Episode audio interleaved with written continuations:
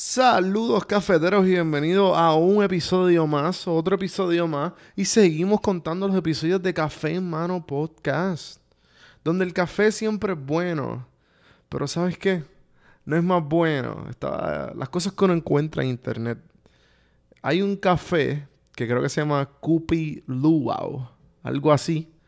Y el café, ¿sabes cómo? ¿Qué es? El café más caro del mundo. ¿Sabes por qué? Porque hay esta ardillita, que es como un felino, que se come el café, la semilla del café, la saca por el excremento, se seca, la recogen, le sacan la semilla y eso se vende, gente. Eso se vende, le dicen Civet Coffee. 35 a 100 dólares la taza. Asqueroso. Bueno, fue tangente. Vamos a volver al tema. El episodio de hoy es traído por Antojo Borico, Antojo Borico a Puerto Rico, los que siempre tienen mis, antojos al día. Y déjame leerles un comentario, un, un review de uno de los clientes satisfechos. Y el review dice, Ann Woodcock Rivera, I've been ordering online from Antojo Boricua for about a year now, and I have nothing but great things to say about them. We're unable to find a particular item locally in Philadelphia, but now within a few days of ordering, it arrives quickly and packaged neatly. Los de Antojo Boricua, estos muchachos le meten a otro nivel. Gracias a Antojo Boricua por este episodio y por el café que siempre me traen. Hoy me acompaña alguien que es un poquito más allá de, de amigo, un poquito más de conocido, es mi familia. Carlos Mercader. Carlos Mercader es guitarrista de Osuna y para llegar a donde está hoy ha, pasado mucho. Y hablamos de eso hoy. Eh, mi primo me hizo el favor de, de, de, sacar del tiempo ocupado porque ahora mismo Osuna está on tour y el hecho de que creo que mañana, bueno, hoy, porque estamos escuchando la conversación, hoy lunes 22 de julio del 2018, Osuna se va, bueno, empiezan el tour en Europa. Hablamos de Carlos desde cuándo empezó. Él tuvo una, él tuvo una carrera, él pudo haber tenido una carrera, él era un un pelotero con mucho talento, que pudo haber llegado a las grandes ligas, pudo haber llegado. Él jugando, yo estoy seguro que él, pudo, haber llegado. Con la dedicación que le está metiendo, igual que la guitarra, lo pudo haber llegado a las grandes ligas. Pero eso no es el punto. El punto estamos aquí para escuchar su trayectoria, de lo que hizo, de cómo es la vida on tour siendo un, un guitarrista, un parte de la banda, de lo que no mucha gente sabe. Hablamos de todo ese tipo de vida, cómo se tuvo que acoplar de su vida normal, normal de, de antes a, ahora, que está constantemente yendo, viajando el mundo entero con Osuna. Los dejo con la conversación. A empezar esta pendeja. ¡Pum! ¡Pum! escuchando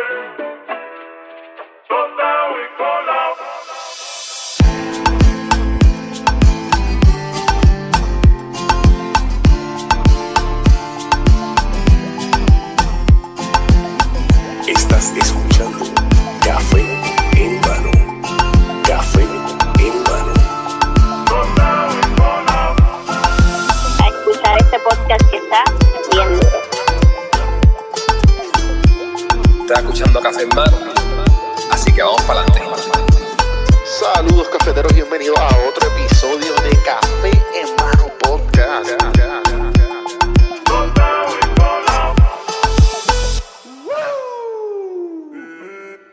Carlos Mercader, familiar, primo, hermano de mucha vida, bienvenido a Café en Mano Podcast. Gracias.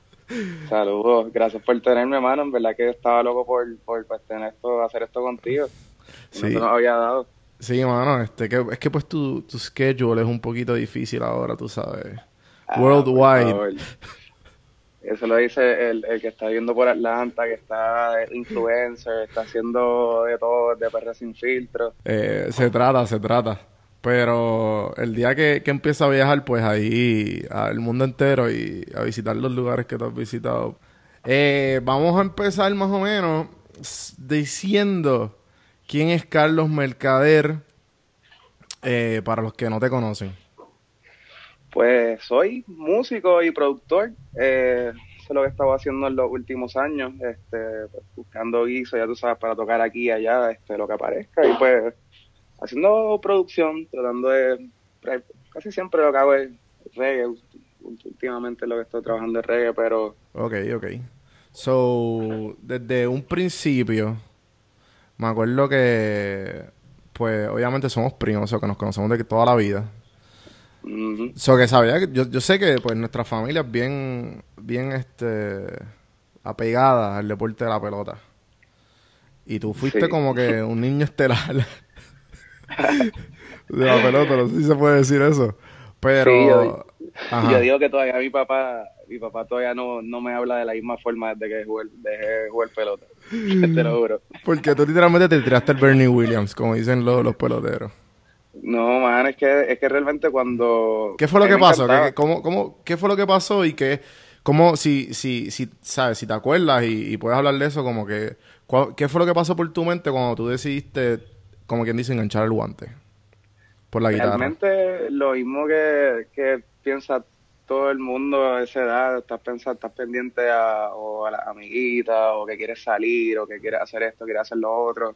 Y aparece el punto en el que yo me, yo me dejé de jugar, pues tenía mi carro, y pues empecé a sentir obviamente la presión de, de mi papá, ¿entiendes? Aparte de pues es un sacrificio, porque está este, con un trainer dos veces a la semana, una vez, mentira, una vez a la semana, practica dos veces a la semana con, con el equipo, más dos dobles juegos los fines de semana. Cuando vine a ver, realmente no, no tenía tiempo para, para tener esa, esa experiencia para cometer errores, para salir, joder, bla, bla, bla.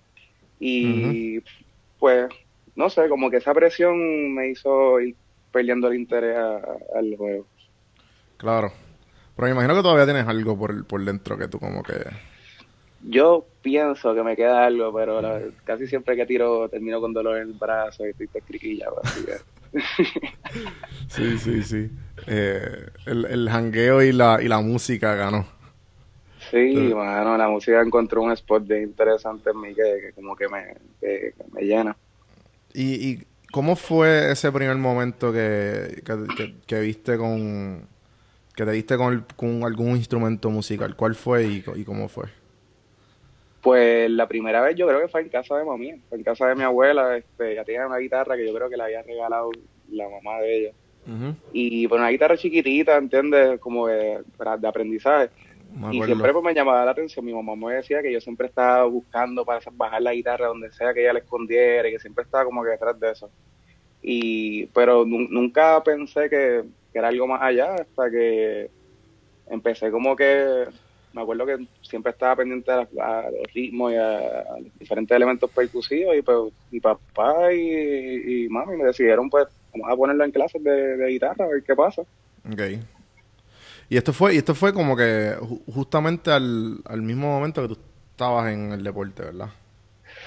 Pues yo creo que un poco antes, fue como un par de años antes, pero no había sido nada serio, era como que, pues, teniendo pequeñas experiencias en la escuela, conocía a este que cantaba, el otro que tocaba, pero mi escuela era bien pequeña, era, era un campadricio, en verdad, era bien chiquitita, so, este, no había tenido mucha experiencia, ¿entiendes? Como que geeking y buscando guiso, era más, de- todo lo que yo hacía era por, por simplemente, pues, tocar y vacilar. Sea que después me acuerdo que tuve un maestro en, creo que fue en grado 11, se llamaba Gilberto Mena, un pianista impresionante. Ujú. Luego con, creo que, se me olvida esta banda de reggae cristiano, este, León de Judá, hizo un par de hizo con cultura. Y entonces me empe- empezó a, siempre me llamaba la atención el reggae y obviamente pues venía de esa esquina y empezó a, como que a decirme, pues mira, vamos a hacer como un grupito aquí con los músicos de la, de la escuela. Y entonces pues como que nos fuimos en, en esa y ahí fue que él me enseñó como los diferentes elementos de, del rey, cómo realmente se toca y, y, pues ahí fue que me, me enchulé con el rey y desde ahí pues al sol de hoy no, no he parado. O sea que tú todavía estás con el reggae y empezaste con el reggae.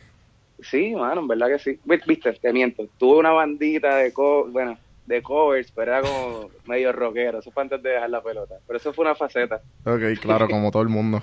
Yo fui caco Ajá. también, así que tranquilo. Eh, diablo, se no me la sabía. Me, me, lle- me llega, me llega a hacer los cerquillos. No fui caco full, pero quise, quise traer... A playero No, no, no. Yo creo que eso era muy, eso era muy este, viejo para mí. Yo, yo era full Wisin y Yandel. eh, camisas pegaditas. Yeah. sí, sí. Una- no, Oye, sab- no oye, sabía oye. que- no sabía quién era, todavía buscando quién yo era. Yo era fanático número uno de Vicosilla. Me acuerdo que tenía un Walkman amarillo con los cassettes de Vicosilla. Diablo, sí, sí, sí. Me acuerdo, tú te- loco, tú tenías, yo me acuerdo que tú tenías un, un, un libro enorme de discos. Eh, ya, yo no me acordaba de eso. Sí, sí, sí. Pero entonces, ok, so, la primera banda tuya, ok, fue esa rockera, que la faceta que pasaste. Y la, después viniste a la, a la de reggae. Pues así formal, exacto. Fue ¿Cuán- como que esa bandita ¿Cuándo escuela. fue el primer guiso que, que cobraron? Yeah. Y El que tú andas para el carajo, te están pagando por hacer música. Diablo, el primer guiso que cobramos. Es que realmente esa transición de no cobrar a tu darte cuenta como que, oh shit, yo puedo cobrar por esto que estoy haciendo. Es, es- es como un, un gray line bien raro, porque de momento es como te dicen, pues, ah, pues, vamos a hacer esto y te regalamos cerveza. De momento te dan, ah, mira, aquí 20. Cuando vienes a ver, realmente no puedo identificar el primer show que yo dije como que, oh, mira, ¿entiendes? Sí, sí. Pero fue eso, fue fue un proceso de, de realización, de tú decir como que, espérate, hay gente que se dedica a hacer esto, yo puedo, yo puedo cobrar por esto y, y, y es difícil porque imagen tú dices, yo soy lo suficientemente bueno para estar cobrando, porque tú estás en, una, en un momento de desarrollo que tú lo hacías por diversión y tú lo hacías porque pues yo quiero hacer esto y te tiraban las maromas más locas de ir a las 12 de la noche para Guadilla, cosas así que tú dices como que, pero realmente el primero, el primero que cobré formal no me acuerdo, fue un proceso. Sí, sí, me imagino, porque es que no, no todo... ¿Qué edad tú tienes? Ahora 29 tengo, 29. Eso que tú empezaste eh, chamaquito, ¿verdad? Como a los 15, 16 fue que empecé a tocar, si no me equivoco. Por eso que como que me imagino que fácil, como 6 años estuviste comiendo... No comi- comiendo... ¿Sabes? De sí, que, verdad que sí. de que comiendo mientras sí, tocar así por por tocar. Tocando enanitos verdes en la escuela y sin bandera y eso. Ok, ok. Diablo. Te involucraste 100% en esto. Dejaste la pelota y, y empezaste en este músico de la de- de este- en este mundo de la música. ¿Qué, qué exactamente fue?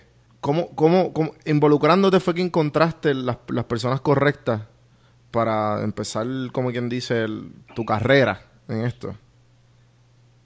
Pues realmente fue. Yo pienso que lo más que me hizo como que quedarme en la música fue el hecho de, de sentir esta seguridad detrás de, del instrumento cuando estás en público, ver como que la reacción del público disfrutándose de lo que estás haciendo, aparte de tener esta, este como, no quiero decir máscara, pero como este espacio entre el público y tú, eh, teniendo el instrumento, prote- yo era una persona tímida, es como que no me encantaba pues, hablar en público, no me encantaba, no es, que- no, lo, no es que no lo podía hacer, pero me sentía incómodo. Entonces, pues, la, la guitarra funcionó como, como este medio para manifestarme sin sentirme como que era yo en sí. Es como que eh, mi guitarra es la que está haciendo esto y pues como que psicológicamente me, me ayudó a, a, pues perderle ese, ese miedo al público, a, a hablar en público y pues pienso que me ayudó un montón también cuando llegué a la universidad, uno se empieza a Ujú. encontrar con estas clases de eh, inglés, de conver- eh, inglés conversacional, este, que si el arte de hablar en público, pues ya ahí como había pasado esa experiencia de como que relajarme al frente del público con el instrumento, pues se me, no sé, me ayudó a sentirme más seguro conmigo mismo y con al frente de gente. Yo creo que eso fue lo que realmente me, me hizo quedarme con, con el instrumento y la música. ¿Tú consideras que, que la música es tu pasión? Yo creo que sí. Yo no he encontrado algo que, que no me pese hacer, ya sea, no importa lo difícil que sea el guiso o lo que sea, como que encontrar algo que te nazca, tú pasas el trabajo por eso, tengas o no tengas recompensa, pues yo creo que esa es la pasión de uno. ¿Y qué, qué tipo de retos enfrentaste haciendo, viviendo de esto? Pues están, yo pienso que los externos, que son pues los locales no queriendo pagar, este, no teniendo pues, qué sé yo, el mejor instrumento, los mejores recursos para pues, ir creciendo en él, este, están los internos, que es la inseguridad de entre yo poder hacer esto, como de antes, te toca mejor que yo, o mira, estas canciones yo no me las sé, yo nunca he tocado este género, como que todo eso, esos retos sí como que te hacían pues pensarlo dos veces, pero cuando algo a ti te, a uno le gusta, como que uno encuentra la forma de, Ok. de no sé. Sí, sí. eh, como que. No importa que el, el, el hecho de que si te gusta, tú vas a pasar cualquier tipo de, de dificultad. Y aparte que, que en esa etapa también, como, como te digo, ¿entiendes? Una etapa así de joven, 17 y 18, tú te encuentras con un montón de gente pues, mayor que tú, que pues, te enseñan otro tipo de, de socialización, vamos a ponerlo así, que, que pues no, no vería a esa, a esa edad, ¿entiendes? Y pues en parte lo agradezco porque pues saca un montón de cosas que me hubiesen dado curiosidad en el futuro, lo saca de, de camino en una temprana edad y otra que pues te, te amplía los, los, los- te amplía los, los horizontes, como que tienes conversaciones que no te imaginaste que ibas a tener, entrar a sitios que no, no te imaginaste que ibas a entrar. Yo conocí un montón de, en esa etapa de rock que tuve al principio, conocí un Mm. montón de gente súper interesante aquí de la escena de rock, muchachos de Sol de Menta, este, el de, el de las cargas, se me olvida el nombre de él ahora. Este, y, y pues, no sé, yo pienso que puede, puede tener unos hangueos bien interesantes y unas conversaciones bien locas con gente bien chilling. ¿Qué, qué fue lo, qué fue lo más lo, lo, lo más memorable de, de esa escena de transición? Ya, déjame pensar una PG-13. Este, Tranquilo, aquí no, esto es, esto es sin filtro. pues, realmente, la más memorable, no sé, una vez estuvimos con una, una bandita, yo tocaba, este, se llamaba, yo no sé escuchaste, se llamaba Michael, era como, era como, como rock indie, ese mismo proceso que estaba en la banda de covers. Y pues tuvimos la experiencia de filmar un video allá, entonces pues imagínate seis locos, ¿entiendes? Yo chamaquito, este, y nos quedamos en Isabela en esa filmación y pues estábamos todos en un complejo de viviendas que, que cogimos y pues era, me acuerdo, tenían cuánto, 17 o 18 Ujú. y pues yo creo que esa es como que ese fue el primer momento en que vi la música como, como una industria, como un proceso, que, ¿entiendes? Como que y aparte de, de- de- de la, de la vida detrás de la tarima, ¿entiendes? Esa, esa joda y ese vacilón, ese yo creo que fue Sí, el, el rockstar, el, el rockstar vibe. Sí, viste, a, a pequeña escala. Claro, Pero- claro, no, no, no, no, hay- no este rock age Estados Unidos, pero Puerto Rican version. Sí, Puerto Rican Poor Baby. Exacto, exacto. Porque, Entonces- obviamente, pues no había una, económicamente, pues ese tiempo no había mucho, pero Claro, me lo claro. disfrutaba, me lo disfrutaba. Sí, no, claro, claro, me puedo, me puedo imaginar. Entonces, ¿cómo? Sea, cuando fue que yo dije, y obviamente esto me imagino que, que es como, eh, puede pasar en cualquier tipo de cosa que tú estás haciendo, cuando tú estás haciéndolo, haciendo, haciendo, haciendo, haciendo, y el, trabajo empieza como que a, a dar fruto, la gente se empieza a enterar. Y tú, gente que como que, que nada, gente que tú no haces, hablas mucho tiempo en tu vida, de momento aparecen.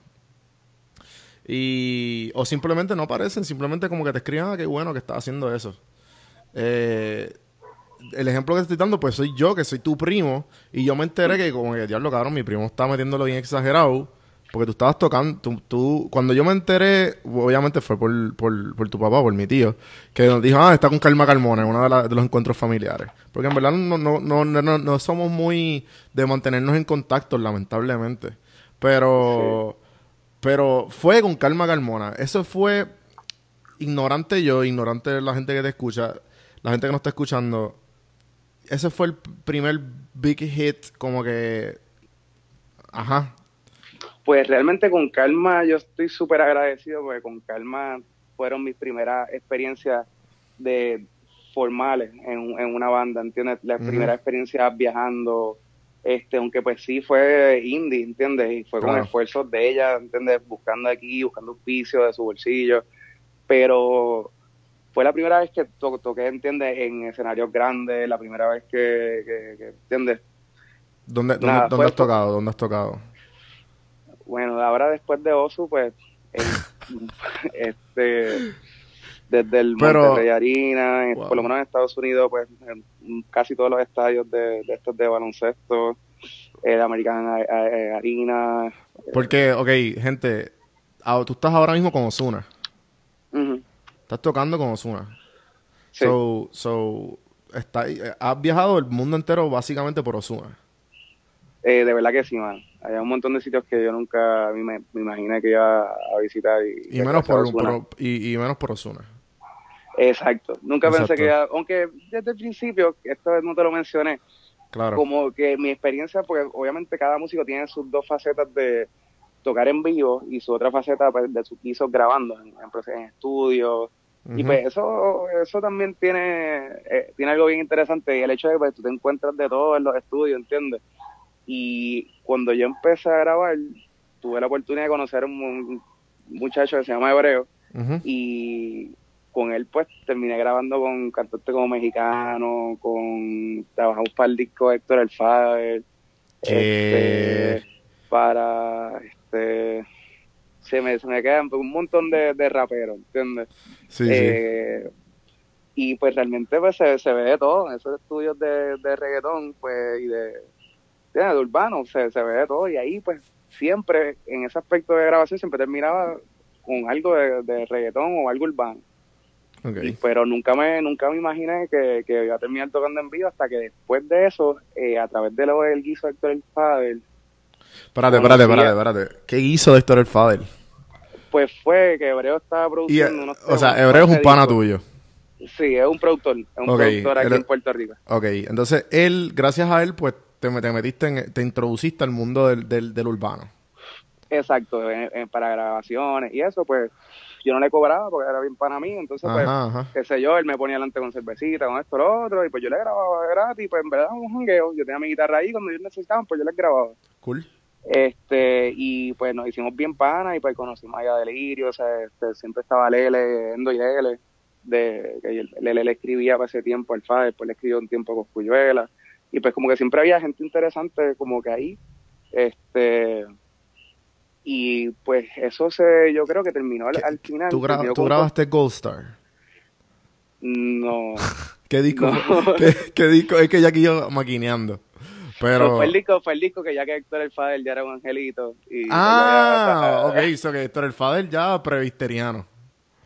Yo ni me acuerdo si el tema llegó a salir. Grabamos como dos temas y uno de ellos era como una un remake de una canción de Vico, sí, si no me equivoco. Ok, ok. Ah, Pero ¿qué fue una experiencia durmiendo ahí en el diciendo? estudio Ajá, ajá. y no lo que era.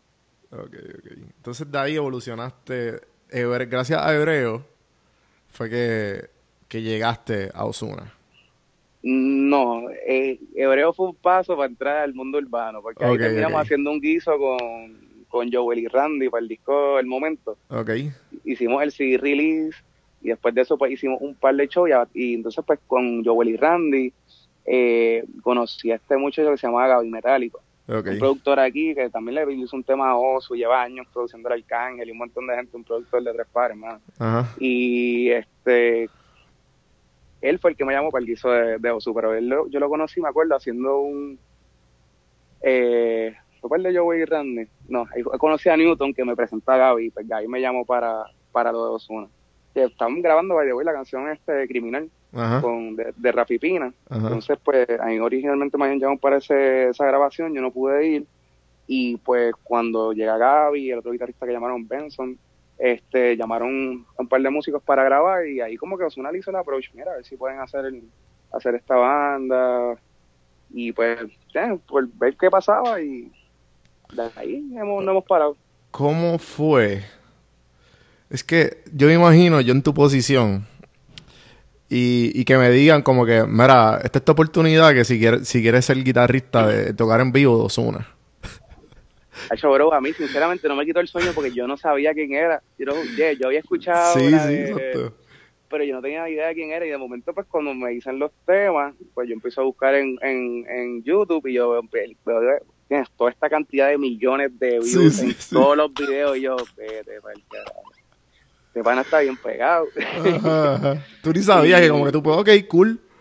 sí, no, man, entonces la cosa es que era fue bien raro porque el primer show que hicimos fue Luna Park en Argentina. Ajá. Y entonces es como si ahora mismo yo te digo, como, mira, este, bro, hay una convención de podcast este, en Londres eh, el miércoles que viene, este, y tú no vuelves a saber de mí. Y de momento el martes yo te digo, mira, este, te tengo los pasajes rey, te dan mañana a las 9 de la mañana.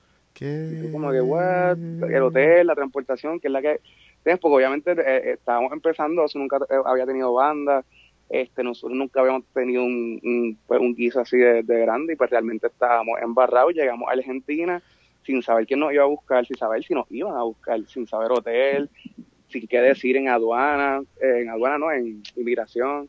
Llegamos allí, todo el mundo se inventó una excusa, yo tuve suerte de tener un pana que había hecho intercambio allá y pues dije, ah, vengo a visitarlo a él Ajá. y la persona me dice, pues mira, y si, este, y si él no está allá afuera, ¿cuál es el número? Y yo, bueno, te puedo dar el número, pero este, todo el mundo tuvo que inventarse algo, a uno lo detuvieron en inmigración porque no le no cuadraba el embuste que dijo y pues viste no se supone que te diga esto porque se supone que tengamos visa y obviamente todas las veces que hemos vuelto hemos tenido visa y ha sido todo Claro, claro. en pero- regla pero era, era el primer show que ¿entiendes? no estaba nada formalizado Sí, sí, sí. No, Y no, pues- pero lo, lo bueno, lo, lo, lo que, lo importante de, de hacer las cosas y punto. O sea, de- de- se, se, Sí. se van, for- van, van formándose con el camino.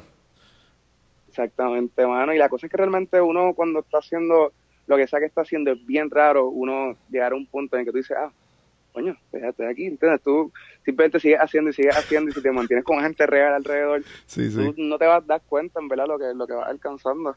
Y Definitivo. simplemente es parte del hustle, ¿entiendes? Diario. Claro, claro.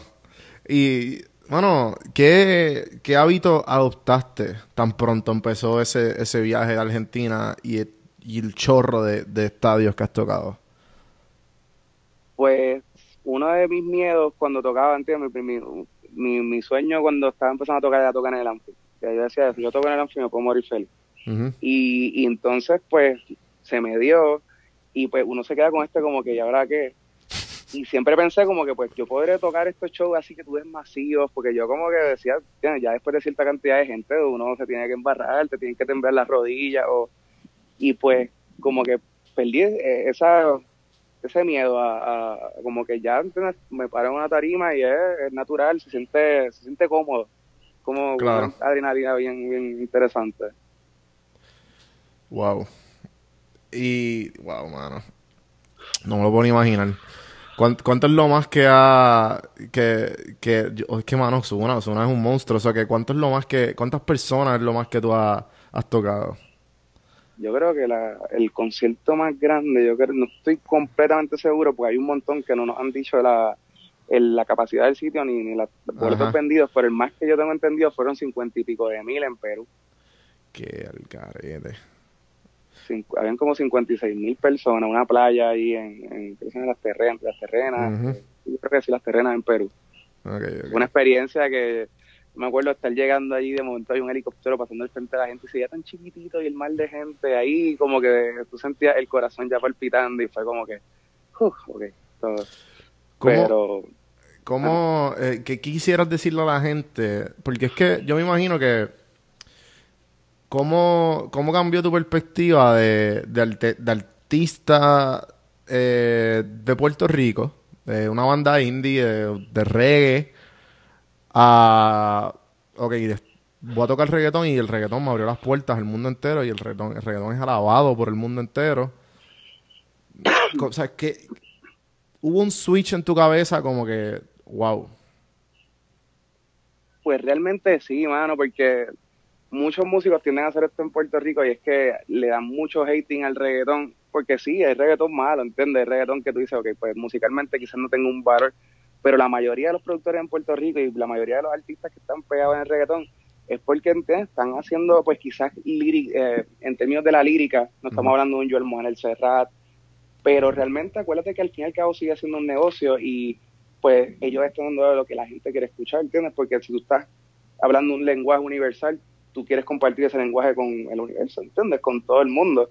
Y pues sí, aunque el jazz y la música clásica tienen mucha más complejidad en términos armónicos y melódicos, no es un lenguaje que todo el mundo puede entender. Y pues yo pienso que en el reggaetón hay, hay, hay mucho talento, mano. Hay un montón de productores que le meten, que quizás tú escuchas estas melodías bien simples y esto aquí, esto allá, pero todo está bien pensado y, y por eso es que a la gente le gusta, ¿entiendes? Porque se puede identificar con ellos. Y pues yo tendría a, a hacer eso, como que a, a tener este hating con el reggaetón. Y me di cuenta cuando pues empecé a entrar en este ambiente que, que realmente tiene, tiene su valor y, y pues que, que algo más complejo de lo que parece, ¿entiendes? El sol de hoy, yo pues he producido varios géneros, pero el reggaetón para mí se me hace difícil. Todo el mundo piensa, ah, eso es tu pa, tu pa. No, mano, hay mucho más allá de eso. Ok. Pero, y pues- otra cosa, y, disculpa Ajá. que te interrumpa, No, no, tranquilo. el hecho de que pues tengo que ser súper agradecido en el sentido de que el approach que se le dio a esta banda fue reggae, como que el concepto básicamente es reggae con un dembow abajo. Claro. So, porque el, ah, porque es tu es la banda que tú estabas y la banda el guiso se lo dieron a, su, a tu banda. No eran músicos con los que había compartido que terminamos juntos en este, este grupo, en este pues, proyecto a base de, de esa grabación que se hizo de, de Rafi Pina. Como que ellos fueron, fue, creo que fue el pianista, este Héctor, el guitarrista Benson y el bajista Gaby, que estaba el productor que estaba que fueron a hacer esa grabación y pues hicieron ese contacto con Osuna y pues ellos, se, eh, Gaby se encargó de pues, ir llamando a los diferentes elementos que hacían falta. Llamaron otro tecladista, o hay un pianista, un tecladista, este, yo tocando guitarra y Benson, eh, bajo y batería. ¿Qué, qué quisiera que, que el mundo sepa que tú no sabes, que, que es un- que es algo que no, que, us- que usualmente no se sabe en este mundo de, de, de, banda, de pues obviamente de reggaetón, de, de, de todo esto que está detrás de, de las cortinas que la, la gente no sabe, pero tú quieres que como que diablo, si la gente supiera esto, pues a lo mejor la, la perspectiva fuera diferente. Pues, wow, esa pregunta, esa pregunta está chévere. Este, pues, no sé, hay varias cosas que quizás se pudieran ocurrir si, tuviese más tiempo para pensarla, pero ahora mismo el hecho de que pues la, la gente tiende, y lo hacen con todo, a idolatrizar o, o como que hacer más grande o más complejo lo que realmente es porque está lejos, quizás ven a estos artistas lejos y los ven allá arriba y como que tienen esta... Eh, como que conspira, eh, como teorías de conspiración y como que estas cosas de que no, hicieron esto, ¿entiendes? De- ¿Tú te acuerdas de estos mitos que habían antes de que Maná, el disco era satánico, se lo ponía al revés? Y realmente tú, te, tú, es como que cuando tú estás sentado en el estudio, ves lo que está pasando, es como que Ok. son gente grabando, ¿entiendes? Es como que están, están sacando su progresión de acordes, esto está poniendo su postproducción, y pues la gente como que los ve tan, tan allá arriba en este glamour y en esta película, que no entiende que pues, son personas, ¿entiendes? Son personas como, como tú y como yo, que pues sí, obviamente pues hacen las cosas quizás de una manera mejor por, por, por su estatus económico, pero que tú te sientas con ellos, son gente como tú y co- como yo, ¿entiendes? Y la gente pues juzga positiva o negativamente o lo sigue, ¿entiendes? Y lo idolatriza, ¿entiendes? Sin, sin, sin, Claro. pues, entender que, que Sí, como, como que son, los ven como, los ven como si no fueran humanos. Y exactamente, ¿entiendes? Y lo juzgan así mismo, entonces se ponen a ver y, y, por ejemplo, un Bad Bunny. Yo admiro mucho a Bad Bunny porque yo vi los primeros shows que él hizo y donde está ahora y el hombre en verdad, ¿entiendes? Eh, ha, ha dado, la ha dado en la China.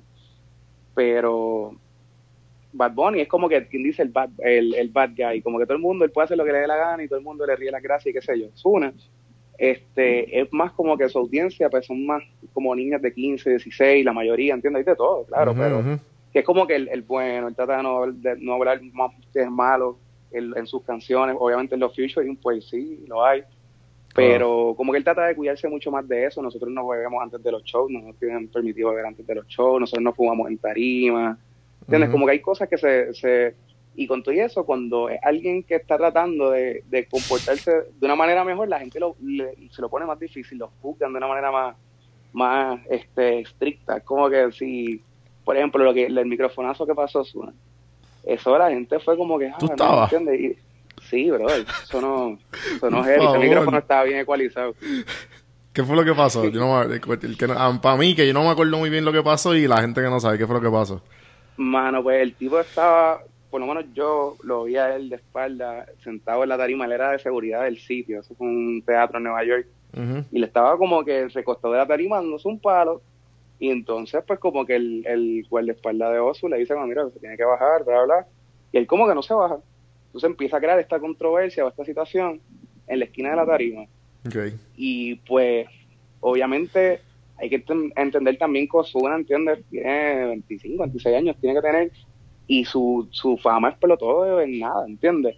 Él no tuvo ese proceso de estar siete años creciendo, llegando a donde está, ¿entiendes? Él, él empezó a sacar el tema, obviamente tuvo su struggle normal, como todos los artistas, pero que la fama llegó así. Y entonces, pues, él pasó desde hacer todas las discotecas en Puerto Rico, a de momento estar en un Monterrey Arena, en un Movistar Arena, ¿entiendes? Estos sitios masivos.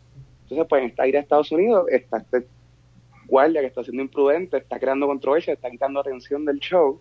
Y pues él le dice, ¿qué está pasando aquí, papi? Entonces, súper tranquilo, él llegó ah, como si nada. Empieza a preguntar, entonces el tipo se le pone potrón a Ozuna.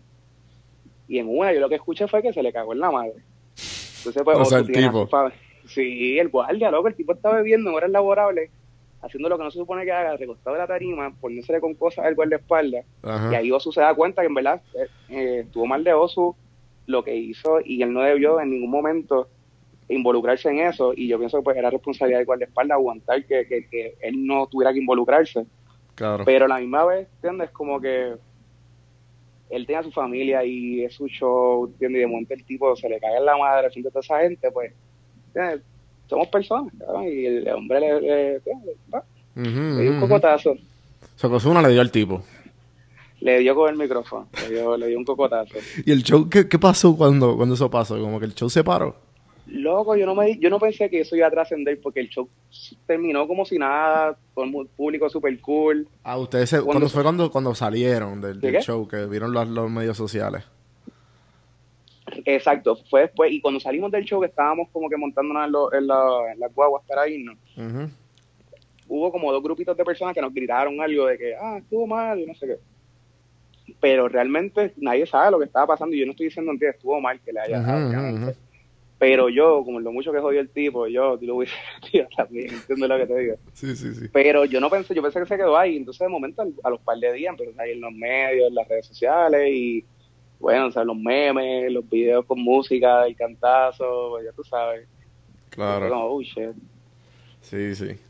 So, Y corrido después de eso, pasó después otra situación con Osuna, ¿entiendes? Que es como que él trata de comportarse, no hablar malo, de tener esta imagen positiva para los nenes que vayan, siempre agradecer a los padres, y de momento, pues, pasa esto y, pues, la gente, Claro, claro. Como que lo, Sí, como que lo que pasa es que como si cuando es que yo me imagino eh, el hecho de que tú tienes la eh, la luz dándote siempre a ti y el, el, ¿sabes? el spotlight está en ti siempre sí, y el hecho de y, y el hecho de que miren eh, va a va a crear más atención el hecho de que tú hagas algo mal a que tú hagas algo bien Exactamente, exactamente es lo, que, es lo que me refiero. Entonces, la gente le gusta el, el malo, siempre el malo es el que llama la atención. Ujú. Eh, Y pues el bueno tiene que ser súper bueno, porque cualquier cosa que haga ya eh, se le juzga. ¿entiendes? Ajá, ajá. Sí, sí. Entonces, me imagino también el, que el hecho de que, de que también ha- has trabajado con un montón de gente bien exagerada. Que tú no te imaginas que en el mundo ibas a tocar con esa gente. Sí, mano, gracias a Dios compartí, he compartido tarimas gracias a Oso y a, y a otros artistas con, con, con un par de gente que nunca me imaginé, ¿entiendes? Con gente que uno se cría cuando chiquito escuchando música que tú dices ya. ujú. Eh, Y, me, me imagino, me imagino. Este. So. Que desde ahora. Que ahora mi ma- mañana te vas de tour, ¿no? Sí, mañana salimos este, a hacer como casi un mes en Europa. En Europa. Y entonces, ¿cómo eso, eso es gasto, es un gasto físico? O como que no te, mol- no te molesta, tú estás acostumbrado. Eh, pues uno crea como que esta rutina, por lo menos en hacer maletas en los, en los aeropuertos, uno va creando unas rutinas que pues lo hacen, lo alivianan un poco, Pero realmente pasa una factura increíble, bro. Eh, como a, a mí me encanta los shows que hacemos, me encanta el proceso de llegar a la ciudad, de llegar a los hoteles, como que me encanta, pero realmente yo odio los aeropuertos. Como que yo no puedo, ese proceso de llegar, tener que estar dos horas antes, la revisión, la espera, y mira, yo lo digo, y ahí pasa un avión, en serio. Me persiguen, bro, es una cosa que, que yo tengo pesadillas con eso. Y, y realmente sí, mano, como que, pues acuérdate que, por ejemplo, si haces cuatro shows jueves, viernes, sábado, domingo, del miércoles a sábado, sabes que pues, tienes que hacer soundcheck y tienes que llegar al show o tienes que llegar a la ciudad. Tienes que, por ejemplo, por, por, por ejemplo, termina a la una o dos de la mañana, el vuelo a las 7, 6 de la mañana, so, sales a ir al, al hotel para coger, darte un baño, coger tus cosas, terminar la maleta y arrancar para otra ciudad. Llegas ahí, ponte a las 9, 10 de la mañana para dormir una o dos horas si tienes suerte, comerte algo y salir para el soundcheck a las 3 para virar al hotel para después volver al show y repetirlo, ¿lo entiendes? Que realmente no se, no se duermen y, y, y pues empieza a sentirle el, el, el, el cansancio, pero es un cansancio raro, ¿entiendes? Porque es la mezcla de los aviones incómodos ahí. Y el. El, sí, mano, el cambio de horario. Al, al garete, al garete. El peor que yo sentí fue el de México. Cuando estuvimos haciendo una fecha como, una fecha, una gira este, en. México, que fue como dividida como en dos meses. Ok. Íbamos todos los fines de semana para México.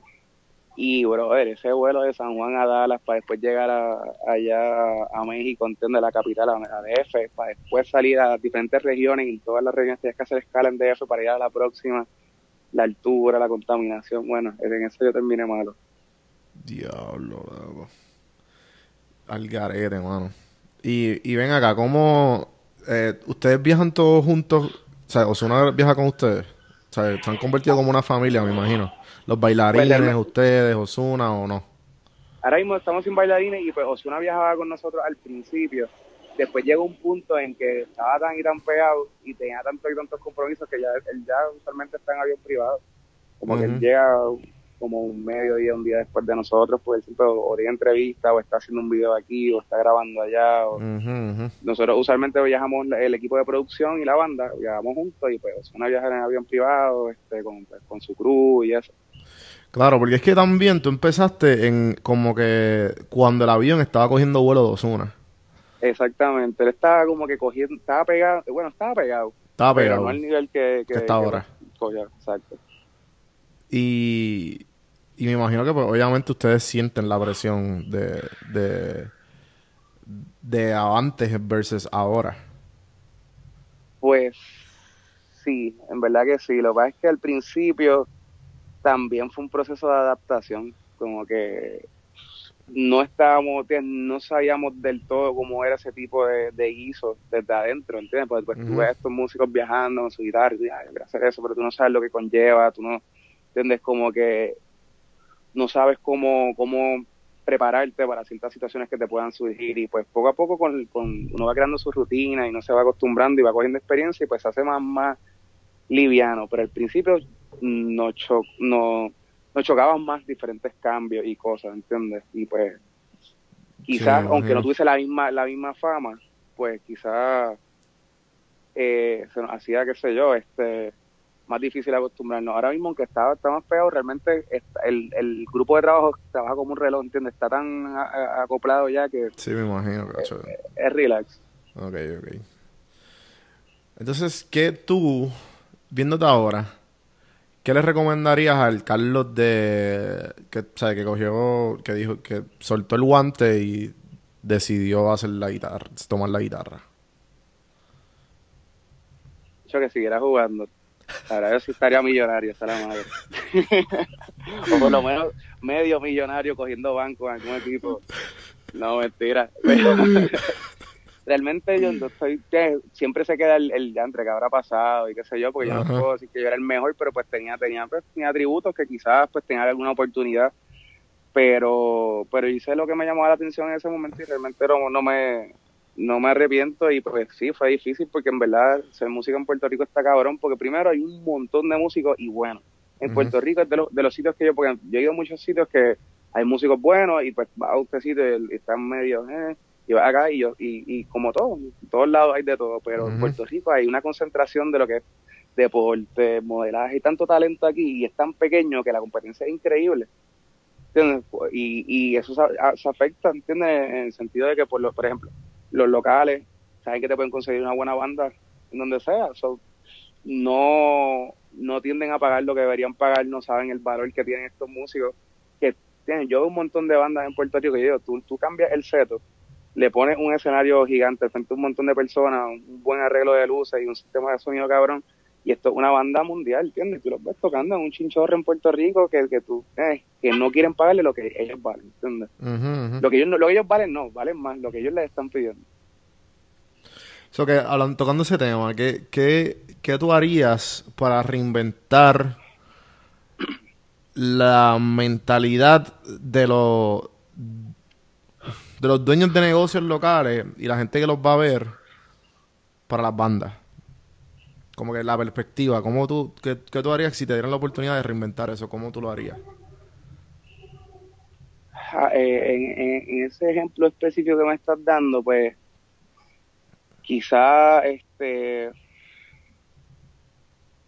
buscar una forma, tú lo dices de la perspectiva de, de los En dueños de general, negocio, la de- ¿Cuál, ¿Cuál tú creas que sea más, bueno, la más efectiva, me imagino que el público en general, o que el público en general, del, pues del valor que, de la que- gente? que- pues yo pienso que la gente en Puerto Rico está acostumbrada a, como te dije, a ver bu- bu- buena música donde sea que vaya, y pues yo pienso que, y no es crítica, porque me encanta mi, mi pueblo, pero yo noto mucho que aquí en Puerto Rico ¿entiendes? no no le dan el valor a la arte en general, ¿entiendes? Como, o, o no saben cómo apreciarla.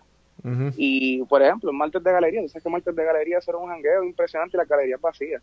Y pues lo veo que muchos extranjeros vienen aquí a Puerto Rico y a veces van a sitios como lo que era antes el New York Café, que hace años que no, sé cómo estará, pero hay muchos sitios que te cobran una pequeña entrada para tu ver las bandas y qué sé yo, y pues los extranjeros pues llegan, ah, ok, son cinco pesos, toma. Ah, no me gustó, pues me fui y voy a la otra, ¿entiendes? Aquí es como, ah, cinco pesos, eso son cinco medallas, yo no voy a entrar ahí.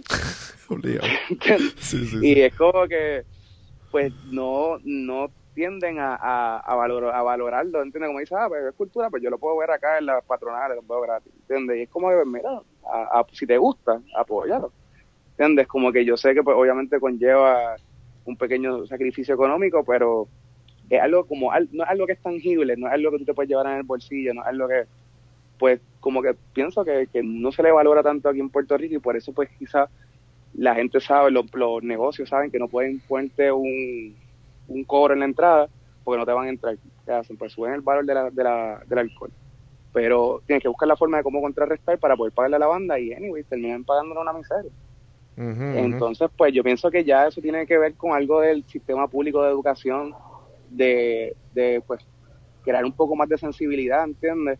No recortar estos programas de, de, de música, de arte, de ballet, ¿entiendes? De arte en general, para que el puertorriqueño se críe con, con, con esta sensibilidad para poder apreciar diferentes tipos de arte, ¿entiendes? Y eso a la larga yo pienso que podría beneficiar todo, ¿entiendes? Las artes plásticas, la música, porque si tú tienes gente que sabe valorar, sabe lo que conlleva y sabe lo que vale, pues, ¿entiendes? Como que a la larga, pues todo el mundo se beneficia, ¿entiendes? Por lo menos en, en este mundo.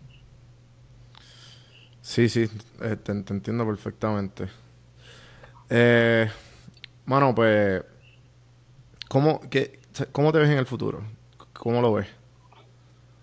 Eh, pues yo realmente le estoy apostando a la, a la producción ahora mismo, como que estoy pues, obviamente de, de lleno con, con Osu y con este equipo de trabajo, pues es el que pues me da de comer y, y, pues con el que esté- estoy trabajando y pues pienso seguir trabajando hasta que sea posible. Pero mientras tanto, como todo, ¿entiendes? La música todo es efímero, que pues quizás Osu mañana decide ser actor lo decide, hacer lo que él quiera hacer, ¿entiendes? O retirarse. Y pues uno tiene que prepararse para, para lo que venga y pues estoy tratando de apostarle a la producción, ¿entiendes? Quizás ahí pues le veo un futuro y, pues tampoco me visualizo a los 40 años, 45 años cogiendo estos viajes porque es difícil, ¿entiendes? Y tengo amistades que lo hacen y, y, pues con ese sacrificio, pero este a mí me, por ahora que tengo, ¿entiendes? La, estamina y, y, y las. Me lo estoy disfrutando, pero sé que esas pelas no son para cogerlas toda la vida, ¿entiendes? Y pues estoy en eso ahora mismo. Hay tiempo de más, mano. Ya acabamos. Me gustaría hacerte tres preguntas que le hago a todo el mundo. Son un poco random, puedes contestar lo que te dé la gana. Y la primera es, ¿qué serie o película te ha inspirado o has aprendido algo de alguna manera? Serio, película, Déjame pensar. Wow. Sabes que para más decirte, yo soy tan malo en esto que yo nunca he tenido ni una canción, ni una película, ni una serie favorita por el simple hecho de que, como que si tengo muchas que me gustan, no, no escojo una. Pero realmente, como que ahora lo que me viene a la mente, una serie que me haya impactado. Wow. Sí, loco, no, tiene, no tiendo a pensar en esto usualmente. Ajá, y- ajá. Está bien. Ah, bueno. Vamos para la próxima entonces. La, la segunda. ¿Qué libro le regalaría a tu hijo o hija el momento que, que decías tener uno? ¿Qué libro le regalaría a mi hijo? Ahora mismo me recuerdo mucho que cuando pequeño tuve una experiencia bien linda con el Principito y con la Charca ya un poquito más grande, pero como que son lo más que, que como que recuerdo ahora mismo en esa, en esa etapa de infancia. So, yo creo que el Principito, el mensaje y la, la moralidad que tenía era, era nice, la, este, ¿cómo es que decía? Lo realmente importante era invisible a los ojos, algo así. Y pues no sé, yo creo que sería el Principito. Ok. Entonces, la última pregunta. ¿Qué le recomendaría a esta persona, eh, un hijo de un amigo, un familiar, alguien cercano a ti, de alguna manera, está en cuarto año y te dice, Carlos, quiero hacer exactamente lo que tú haces? ¿Qué le recomendaría? Pues realmente es estar presente. Hay veces que la gente piensa como que no, yo tengo que ser el más duro, yo tengo que hacer esto mejor que todo el mundo. Y sí, obviamente el talento este, y pues el desempeño que tú tengas en lo que sea que quieras hacer eh, es sumamente importante, pero más allá de eso, porque siempre va a haber un niño, yo siempre digo que siempre va a haber un niño chino que haga lo que sea que tú hagas mejor que tú. So, realmente siempre va a haber alguien que haga lo que sea que uno hace, lo hace mejor, ¿entiendes? So, uno pues no es que se deja llevar por eso para conformarse, pero pues uno tiene que también ser agradecido hasta donde has llegado y pues seguir esforzándote para seguir moviéndote. So, yo pienso que realmente mi consejo sería estar presente. Eh, siempre si, si te gusta algo, trata de estar ahí. Si de momento pues hay una banda que, que tú quieres pues, ver los shows y tratar de hacerte amistad, tienes, las oportunidades se dan con el que está. Claro. ¿entiendes? Porque tú puedes tener todo el talento del mundo, pero de momento se hizo una reunión para grabar, tú no le pudiste llegar y quizás pues llamaron a otra persona porque, o qué sé yo, era un ingeniero, llamaron a otro ingeniero porque pues tú no estás disponible y pues ese fue el que se llevó el guiso. Quizás no trabaja igual que tan bien como tú, ujú. pero si, si hace el trabajo, es responsable y la gente se lleva bien con él, pues se va a llevar el guiso porque él estaba allí, Ujú. ¿entiendes? Y, y algo, el- eso que dijiste del hecho de que del conformismo y de, y de estar como que de ser el mejor. Yo escuché algo recientemente que, que lo quiero añadir y va con esto. Que, mano, la, la, la mejor manera de tú compararte siempre es contigo mismo. Y compararte contigo mismo de dónde, hasta dónde has llegado. No te compares con otras personas porque esas personas no son tú. Exactamente, y si tú si, entiendes, y la gente recibe la seguridad que tú muestras, ¿entiendes? Tú sabes cuánta gente que no sabe un carajo de lo que está hablando y, se- y te hablan con seguridad y la gente les cree y la gente los sigue, Sí, sí. ¿entiendes? Y mala Conozco mía, dos o yo, no- yo no, yo respeto, ¿entiendes? Y ya, iba a dar un ejemplo y voy a pichar. Pero, pero nada, el punto es que hay un montón de gente que tú los ves en las redes diciendo, no, yo soy el, yo soy el rey de esto, yo soy el más duro, yo soy esto, yo soy lo otro. Y la gente lo sigue, hacen followers, ¿entiendes? La gente, pues mira, pues si este hombre dice que es el más duro, pues ¿entiendes? como que inconscientemente la gente sigue esa seguridad. Y quizás el ¿entiendes? no sirve para nada, o quizás sí lo hace, pero la seguridad yo pienso que es lo que hace que, que, que lo que sea que tú, que tú hagas, ¿entiendes? Como que la gente lo vea y, y, y le, le dé valor, tiene esa seguridad. Y pues, eh, si tú estás todo el tiempo comparándote con otra gente, como te dije, siempre haber alguien que puede hacer las cosas mejor que tú, pero nadie la va a hacer exactamente como tú, porque tú eres tú, tú eres, tú eres único. En ese sentido, ¿entiendes? Tus dedos son diferentes al dedo del otro guitarrista, los deci- las decisiones que tú tomes en, en cuerda, en equipo, ¿entiendes? Hay un elemento único que, que es lo que cada uno tiene que explotar porque es lo que te hace diferente. Porque tú puedes tocar la misma escala en cinco guitarristas y los cinco pueden hacer que suene diferente por la forma en que le dan a la uña, la forma en que ¿entiendes? se desenvuelve el instrumento, aunque sean las mismas notas, va a sonar diferente. Y así es en, en todo, ¿entiendes? Uno tiene que encontrar la voz de uno o lo que te hace diferente a ti y pues explo- explotarlo, ¿entiendes? Pues mirando para el lado, tratando de sonar como este, o tratando de hacer lo que hace este, lo que va a hacer es imitar a alguien, ¿entiendes? Pero ya ese alguien está. Ujú. Mano, eh, me, me encantó la conversación. Fue tremendo catch up. Espero verte pronto.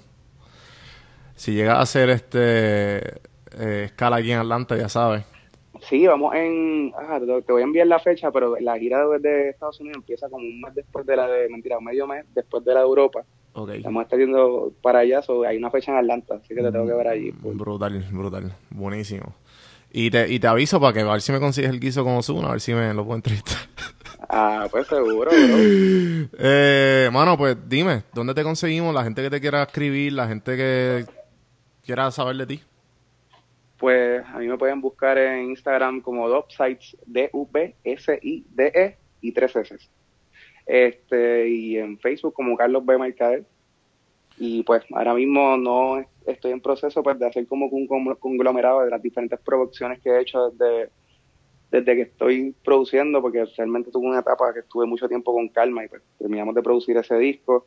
Y pues no como que tengo muchas músicas mías con muchos artistas de aquí que no he podido como que formalizar pero pues pronto voy a hacer eso y pues en las diferentes redes lo postearé para crear este concepto así que Brutal. Lo que necesita ayuda de redes me vas a saber y me, Sí, me envías para y me las envías para para darle broma a todo lo que da. Así que, mano, eh, gracias. Y a mí me pueden conseguir gente en donjuandelcampo.com, los de Redistribuir directamente a mi Instagram y ahí pueden ver todo lo que estoy haciendo al momento. Igual estamos en Spotify, estamos en iTunes, estamos en Stitcher, en la pla- plataforma preferida tuya de podcast, estamos ahí.